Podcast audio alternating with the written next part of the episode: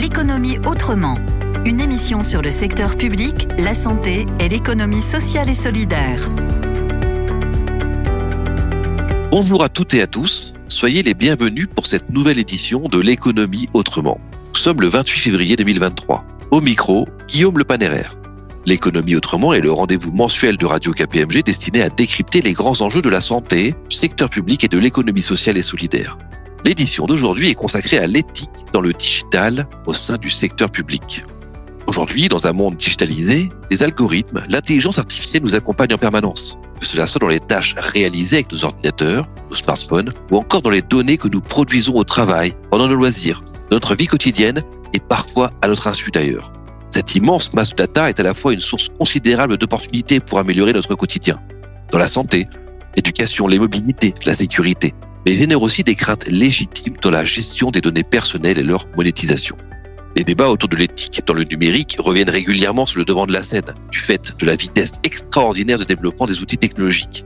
Dans un sondage IFOP mené en 2017 pour la CNIL, il y a donc une éternité dans le numérique, seulement un Français sur deux estimait que les algorithmes étaient fiables. De quoi nous interroger à la fois sur notre compréhension et la transparence de ces outils, ainsi que sur le juste équilibre entre souveraineté humaine et autonomie des machines. Pour développer le thème de cette émission, nous écouterons tout d'abord l'édito d'Erwan Kerrier, associé directeur KPMG et spécialiste de la ville intelligente et connectée. Ensuite, dans le grand angle, j'aurai le plaisir d'échanger avec Muriel Barnéou, directrice de l'engagement sociétal du groupe La Poste, et Eric Salobir, président du comité exécutif de la Human Technology Foundation, ainsi que membre du Conseil national du numérique. Nous terminons cette édition avec le Zoom qui reviendra sur l'initiative Tech for Life Hub avec Philippe Taxon, une initiative présentée dans l'édition de janvier 2021 de l'économie autrement. Avec Séverine Leloir de Lemaire, nous mettrons la lumière sur le partenariat signé avec Grenoble École de Management qui va permettre de développer l'accélérateur sur le nouveau campus de Pantin. Mais commençons donc cette nouvelle émission avec l'édito d'Erwan Carrier. L'édito. Depuis quelques semaines, le monde s'agite autour de ChatGPT. Ceux qui se sont frottés à cette intelligence artificielle auront sans doute été captivés par ce qu'ils auront lu ou découvert. Si le contenu peut manquer de profondeur, la forme est en revanche parfaite. On sent bien qu'un tel outil qui produit du discours pourra très rapidement produire du savoir et va questionner les prestations intellectuelles réalisées par des êtres humains. C'est un enjeu similaire que l'on retrouve dans l'utilisation des algorithmes. Ils sont de plus en plus nombreux et être développés pour gérer ou arbitrer des situations. Aujourd'hui, par exemple, la justice française utilise des algorithmes pour résoudre les litiges les plus simples.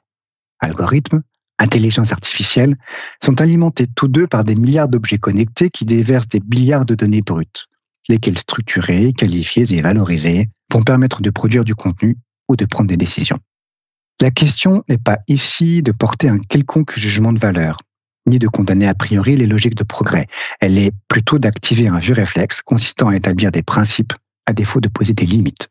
En somme, la question est éthique. Rendre une décision de justice via un algorithme, oui, mais à la condition que les affaires qui nécessitent un jugement de morale en soient toujours exclues.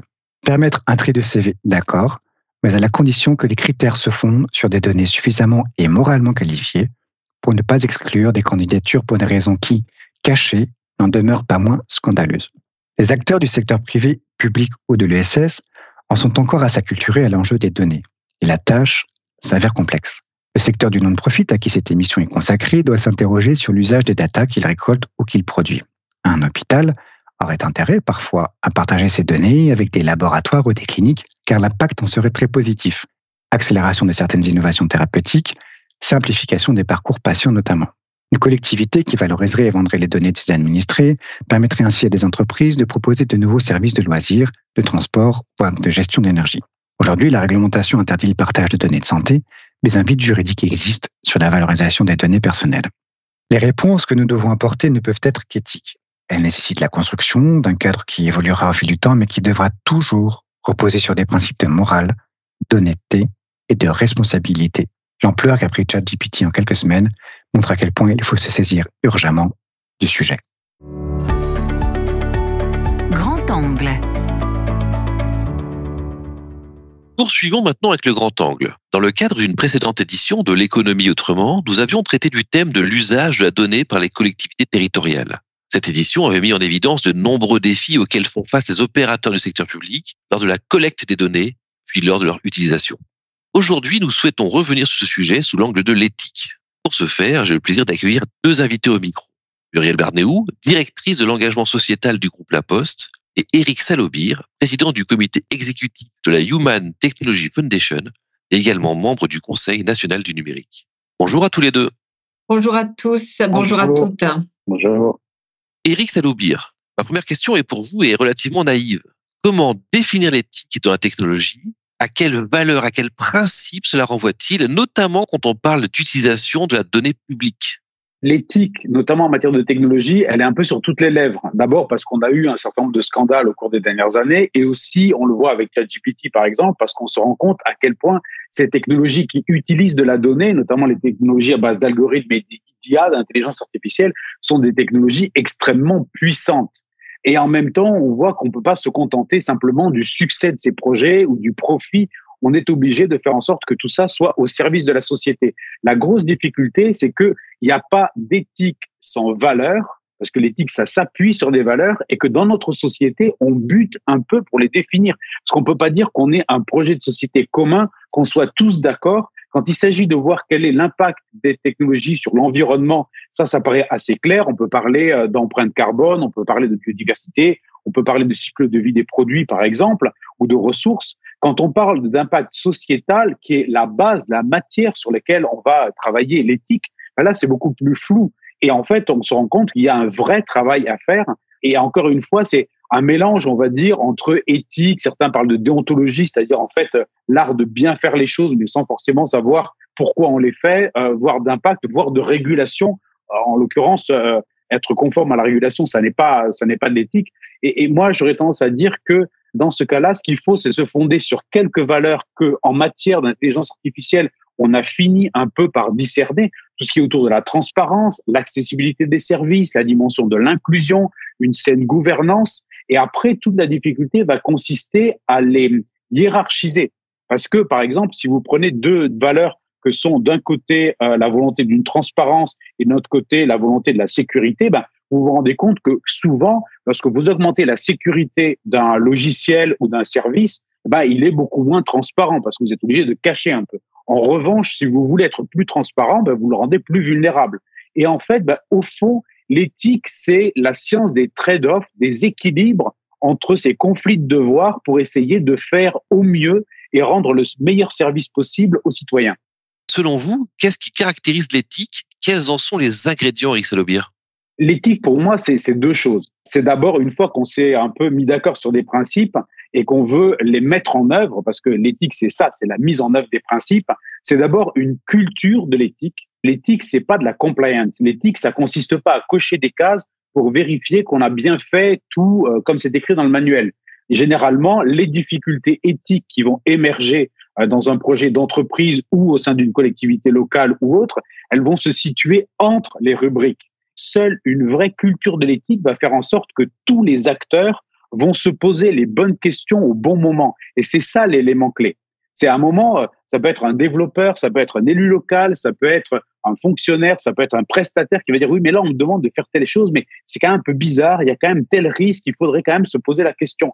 Et en fait, on se rend compte que ces risques, ils se posent au niveau de la façon dont on fait les choses, mais de plus en plus maintenant, ils se posent au, au niveau de la raison pour laquelle on les fait au, niveau de l'intentionnalité. Et en fait, là, on, peut, par exemple, penser à l'audition de Mark Zuckerberg devant le Congrès. Il lui disait, mais j'ai fait les choses en respectant les procédures. Et à un moment, les gens lui ont dit, mais si c'est pas bien, pourquoi l'avez-vous fait? Et en fait, c'est face à ce genre de situation que euh, les acteurs des collectivités locales se trouvent un peu confrontés. Donc, il y a une culture de l'éthique. Et puis l'autre point, c'est la volonté d'opérationnaliser en mettant quand même en place des principes et des méthodes concrètes et des process. Et là, il y a un énorme travail. Donc, euh, on a travaillé, par exemple, avec le groupe La Poste sur, sur ces questions-là, sur la mise en œuvre de, de process pour être certain que finalement, les acteurs non seulement ont les bons principes, mais aussi qu'ils font bien ce qu'ils disent.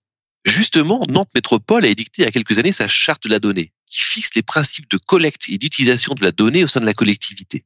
Il semble que cette pratique fédère les différents prestataires et suscite la confiance des citoyens. Est-ce une pratique fréquente au sein des collectivités et qu'en est-il pour les acteurs privés? Les acteurs privés, eux, ils sont un peu en avance parce qu'ils ont plus de moyens, parce qu'ils ont aussi la pression des marchés, la pression des clients. Et on voit que euh, de plus en plus d'entre eux, y compris des grands groupes du CAC 40, sont en train de se doter de chartes de l'utilisation de la donnée, chartes de l'IA. En fait, il faut se dire que ces usages, faute de moyens, malheureusement, sont un peu moins avancés au sein euh, des collectivités euh, territoriales et, des instances publiques. Mais on voit que euh, la ville de Nantes, qui est, je pense, très en avance, est un bon exemple de la façon dont les entreprises vont petit à petit diffuser aussi leurs compétences au sein des, collectivités locales et la façon dont ces collectivités locales vont se, doter de ce genre de, de, charte. Et ce qu'on peut dire, c'est que les, les besoins, ils sont quand même de plus en plus souvent identifiés, de plus en plus forts on voit que maintenant, euh, les citoyens attendent d'un côté que euh, leur mairie les connaisse et euh, qu'on soit capable d'identifier que la même personne est un baigneur à la piscine, un lecteur à la bibliothèque et un ayant droit qui va, par exemple, de, demander un passeport ou effectuer des démarches dans la mairie, et d'être capable de faire le lien entre tout ça pour être capable de proposer aux citoyens de mieux utiliser ses droits d'être plus inclus, on va lui proposer plus de choses. Ça, c'est effectivement attendu d'un côté. Et d'un autre côté, en même temps, les gens n'ont pas envie d'être fliqués, ils ont envie que leurs données soient protégées. Et on en revient un peu à ce que je disais sur le, la balance entre les conflits de devoirs. Il faut que euh, les élus locaux soient à la fois capables de protéger les données, par exemple avec un bon système d'identité numérique, et en même temps d'augmenter l'inclusion, d'augmenter l'accessibilité au grand public. Muriel Barnéou, je me tourne à présent vers vous. Avant toute chose, pouvez-vous nous présenter le groupe La Poste? Oui, c'est une bonne question parce que c'est peut-être un des groupes dont on pense le mieux connaître les, euh, tenants et aboutissants et, et je crois que c'est un, c'est un conglomérat peu connu. Euh, moi, j'aime bien dire 500 ans au service du bien commun. Au fond, 500 ans à faire société et apporter les transformations de la société et à les porter dans, euh, dans un univers avec les valeurs qui nous caractérisent d'universalité, de bien commun, d'égalité, d'équité. Aujourd'hui, 34 milliards d'euros de chiffre d'affaires, 50% de ce chiffre d'affaires à l'international, un métier de banque assureur euh, et qui va jusqu'au au métier de la logistique euh, partout dans, le monde, dans plus de 47 pays, comme je le disais. Et au fond un métier de la data parce que cette donnée, on va en avoir besoin pour l'exercice de nos propres métiers en tant que banque assureur, en tant que logisticien, par exemple pour livrer nos colis, vous imaginez bien que nous utilisons de la donnée et vous nous confiez vos données, vos adresses, par exemple, euh, vos codes, vos numéros de téléphone. Et puis, au-delà de ça, avec euh, une structure qui s'appelle DocaPost, nous sommes aussi un acteur qui permet la digitalisation de l'économie. La digitalisation euh, des entreprises et de l'ensemble des institutions, des collectivités territoriales. Nous sommes aujourd'hui euh, un très gros opérateur de la donnée de santé, premier hébergeur de données de santé en France. Nous sommes un opérateur d'infogreffe Infogreffe qui est une forme de digitalisation de la vie économique des entreprises. Nous sommes un opérateur peut-être un peu moins glamour, mais euh, de l'univers de la contravention, euh, la reconnaissance de photos et ensuite l'envoi de ces petits papiers euh, qui demandent que l'on s'acquitte d'une amende, c'est aussi dans l'univers du groupe. Et au fond, d'une certaine manière, Post et puis le reste de la Poste qui travaille sur cette donnée, nous avons 400 data scientists hein, dans, dans le groupe, eh bien, sont rémunérés pour ne pas commercialiser les données qu'elles gèrent. Au fond, c'est ça notre histoire à nous de confiance et notre histoire d'éthique. Comment votre groupe appréhende-t-il la donnée et l'éthique de la donnée? Deux éléments qui me semblent importants pour positionner les choses. D'abord, la question de l'éthique de la donnée. On a finalement décidé que ça n'était pas un sujet disjoint de notre éthique au sens large. On ne le sait peut-être pas beaucoup, mais depuis plus de 130 ans, les postiers prêtent serment. Et cette prestation de serment est un élément central, un pilier de ce qui fait la confiance qu'on accorde à la poste dans l'univers matériel, celui de la correspondance et celui du transport de marchandises.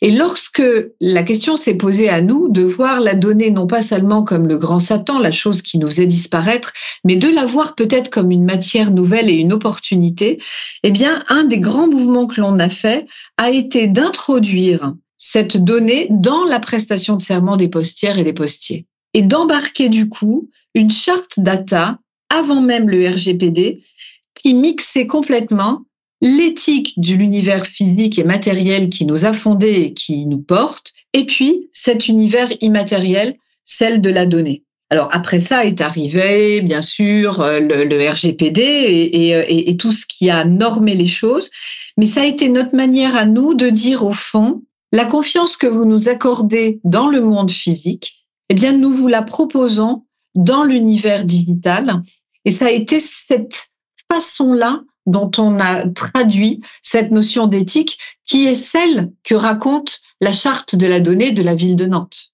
Pouvez-vous nous donner des exemples concrets de questionnements que vous avez menés et de réalisations en cours ou qui ont abouti au sein de votre entreprise?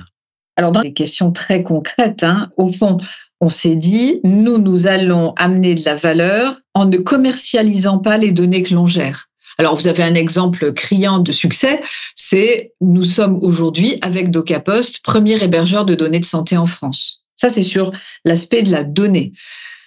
Ce qui a été un élément de questionnement additionnel est arrivé autour de l'intelligence artificielle et de la question de qu'est-ce que va être dans ces cas-là l'éthique d'une intelligence artificielle.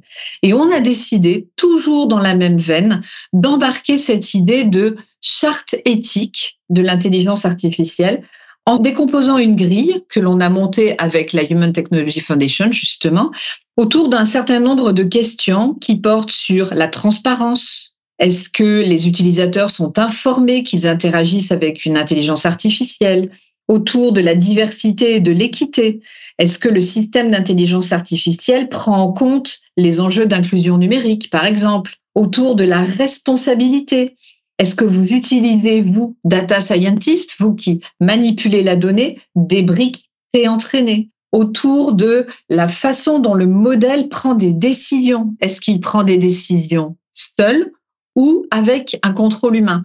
Et c'est en fait ce questionnement extrêmement opérationnel que déroule l'ensemble de nos acteurs de notre chefferie de projet sur les données d'intelligence artificielle que se fait la déclinaison de notre charte éthique. Quels ont été les freins à lever et quel retour d'expérience pouvez-vous nous livrer?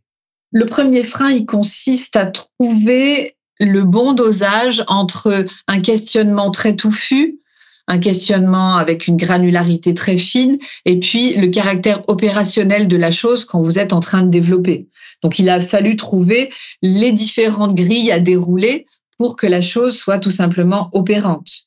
Évidemment, quand vous êtes un acteur comme La Poste, 34 milliards d'euros de chiffre d'affaires, vous êtes un banquier un assureur, vous êtes un opérateur de services, vous êtes un logisticien, vous opérez dans plus de 47 pays, c'est poser la question de comment avoir un dispositif qui parle à tous les univers du groupe. Et donc, nous avons dû travailler à trouver les cas d'usage illustratifs de l'ensemble du groupe et à embarquer l'ensemble des services de l'entreprise au sein de cette IA éthique, ça a été, je dirais, les, premiers freins, les premiers éléments de scepticisme autour de euh, cette démarche. Et enfin, pour finir, et je pense qu'on commence à toucher des éléments de succès, il y a toujours la question de, mais est-ce qu'on est au fond un moyen d'éviter d'être moderne hein? Eric en a parlé tout à l'heure de ce dosage qu'il faut trouver entre modernité, progrès et en même temps un certain nombre de règles et de principes.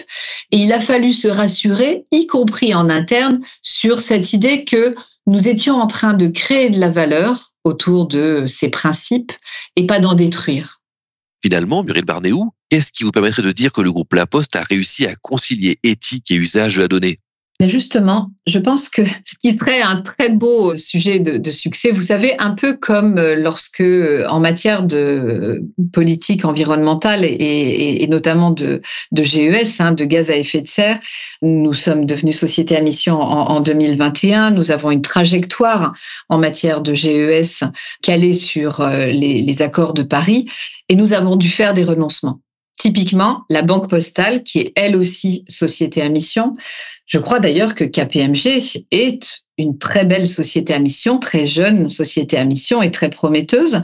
Eh bien, la Banque Postale, à un moment, a dit, je renonce à financer les énergies fossiles. Je pense que les éléments de succès, ce sera les renoncements que nous aurons faits notamment en matière d'intelligence artificielle, en matière d'utilisation d'un certain nombre de technologies ou de manières d'utiliser certaines technologies qui démontreront que nous sommes réellement dans quelque chose qui, euh, qui est vrai et authentique.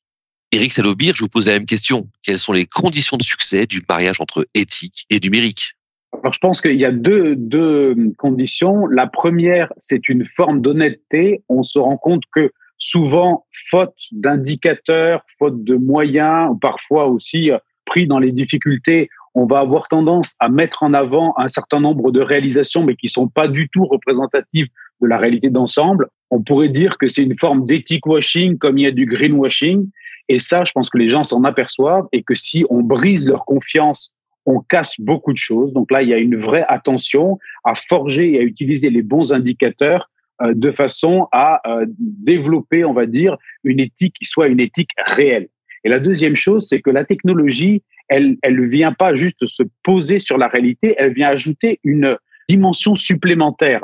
Et si on prend par exemple les tensions qui existent, je disais, et que l'éthique doit arbitrer la tension entre sécurité et liberté. La plupart du temps, si on vous propose plus de sécurité, on est obligé de restreindre un peu vos libertés. Bien, il existe des technologies qui vont permettre de gagner sur les deux tableaux. Je prendrai juste un exemple. À Montréal, par exemple, la municipalité voulait euh, vérifier combien de personnes se trouvaient dans les abribus de façon à éviter qu'ils restent trop longtemps par des températures qui peuvent être à moins 20, moins 30 degrés.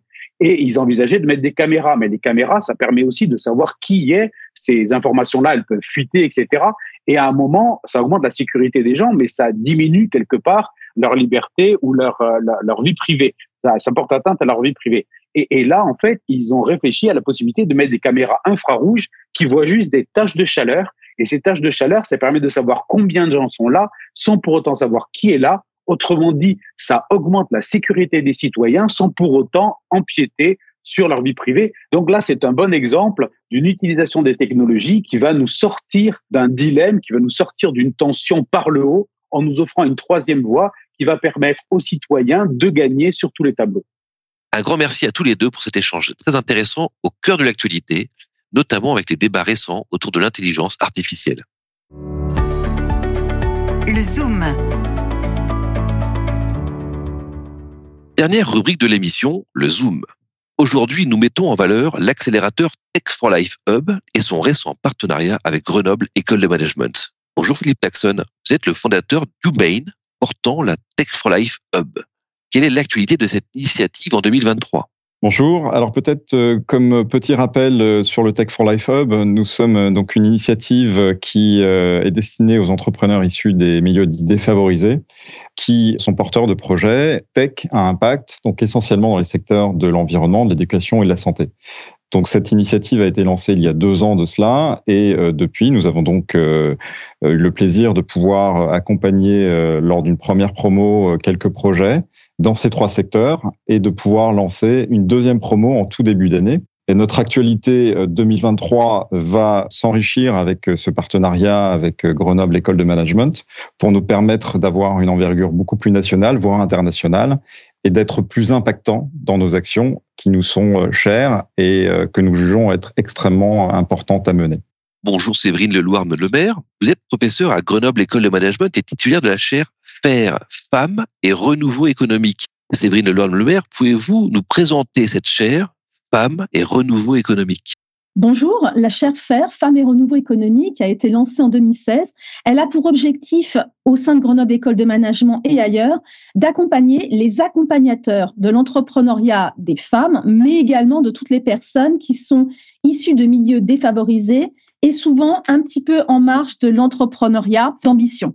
Pour ça, on conduit des recherches et également on développe en partenariat avec différents acteurs, dont évidemment le Tech for Life Hub, des outils pédagogiques. Un partenariat vient d'être signé entre Grenoble École de Management et Tech for Life Hub. Quelles sont vos ambitions respectives?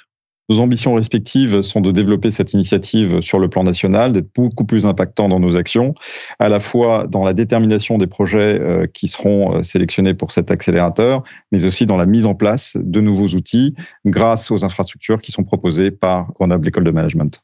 Séverine Leloir-Molomer Philippe a déjà tout dit sur la partie euh, Tech for Life Hubs, puisque l'objectif est de co-développer un accélérateur. Alors cet accélérateur, pour nous, il est très important tout simplement parce qu'il manquait. On a euh, toute la partie, euh, je dirais, si on considère une fusée, on a la partie de base hein, qui est faire naître des vocations, des vocations entrepreneuriales. Donc ça, on fait ça depuis 2020 euh, dans les quartiers. On travaille également sur des recherches et donc on compense à comprendre les mécanismes. On a également une bonne compréhension de qu'est-ce qu'on apprend, comment on transfère des connaissances lorsqu'on est issu de quartiers ou de milieux dits défavorisés ou lorsqu'on est une femme et lorsque l'on suit des programmes d'incubation, donc on a déjà une bonne compréhension de ces phénomènes, on sait les accompagner, mais la partie comment on accompagne sur le cran d'après, c'est-à-dire euh, on a lancé un, une démarche entrepreneuriale d'ambition, on est une femme, on est issu d'un QPV, on est dans la deep tech, mais comment on va plus loin donc, la partenariat avec le Tech for Life nous semble une évidence. Au-delà du Tech for Life Hub, l'idée est aussi, avec Philippe, de mieux comprendre ensemble, à plusieurs, qu'est-ce que signifie réellement l'entrepreneuriat d'impact. Dire on doit accompagner de l'entrepreneuriat à impact et en particulier celui issu de la deep tech, ça veut dire quoi? Et comment mesure-t-on l'impact? Et comment accompagner des financeurs à mieux calibrer leurs critères de sélection. Et donc, l'idée est de construire un think tank qui aurait pour vocation de se réunir, évidemment pas avec très peu de personnes, pour réfléchir à ce que signifie l'impact, sachant que jusqu'à maintenant, tous les outils de mesure qui sont proposés ne sont pas satisfaisants. Merci à tous les deux. Nous aurons très certainement l'occasion de revenir sur ce partenariat au micro de Radio KPMG.